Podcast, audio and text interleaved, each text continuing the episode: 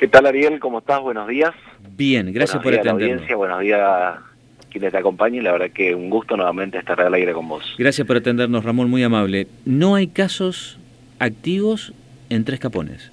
No hay casos activos en Tres Capones, gracias a Dios.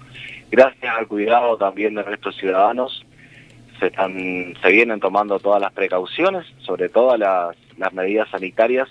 Tuvimos sí un caso Ariel, de los cuales ya está recuperado eh, hace aproximadamente dos semanas atrás, pero bueno, eh, con el nexo establecido, así que bueno, fue un contacto de otra persona, con otra persona de, otra localidad.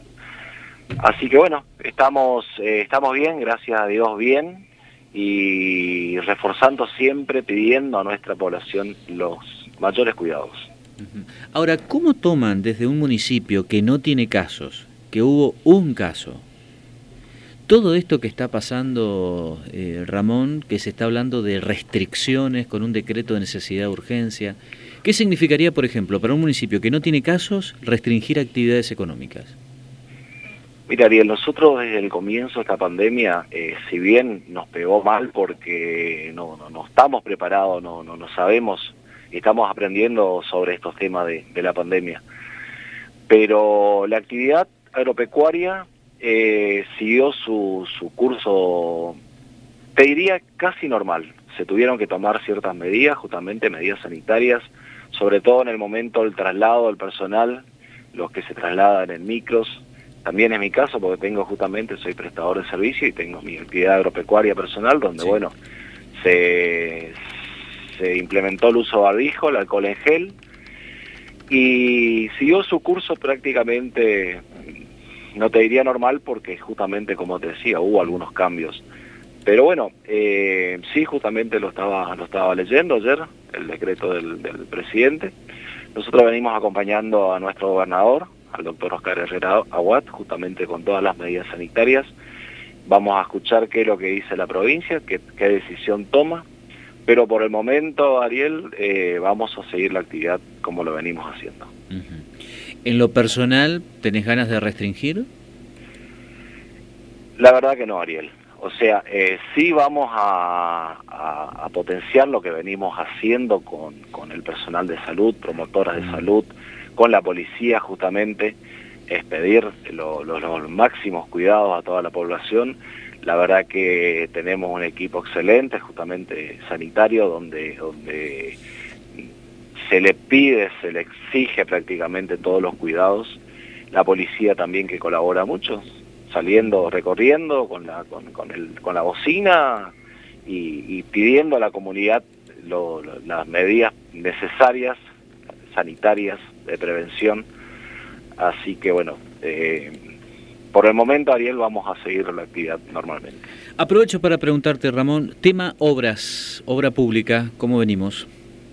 Bien, Ariel, la verdad que contentos, contentos. Justamente en estos momentos se están pavimentando todas las calles con empedrado en nuestro municipio.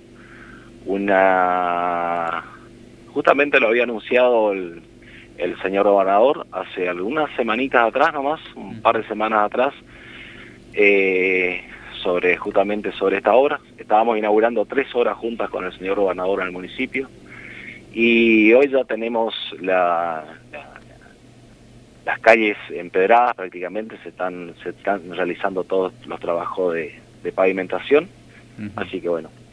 Eh, la verdad que está quedando muy lindo el pueblo, por ahí es lindo escuchar de, de los vecinos y de gente que viene afuera también. Uh -huh.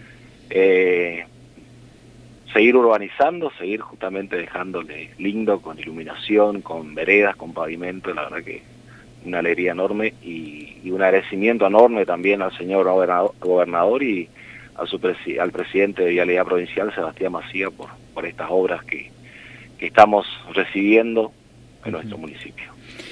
Ramón, te agradecemos mucho. A ver, me están preguntando acá temas jóvenes. El tema pareciera ser que ahí está el, el, la, gran, la gran polémica, ¿no?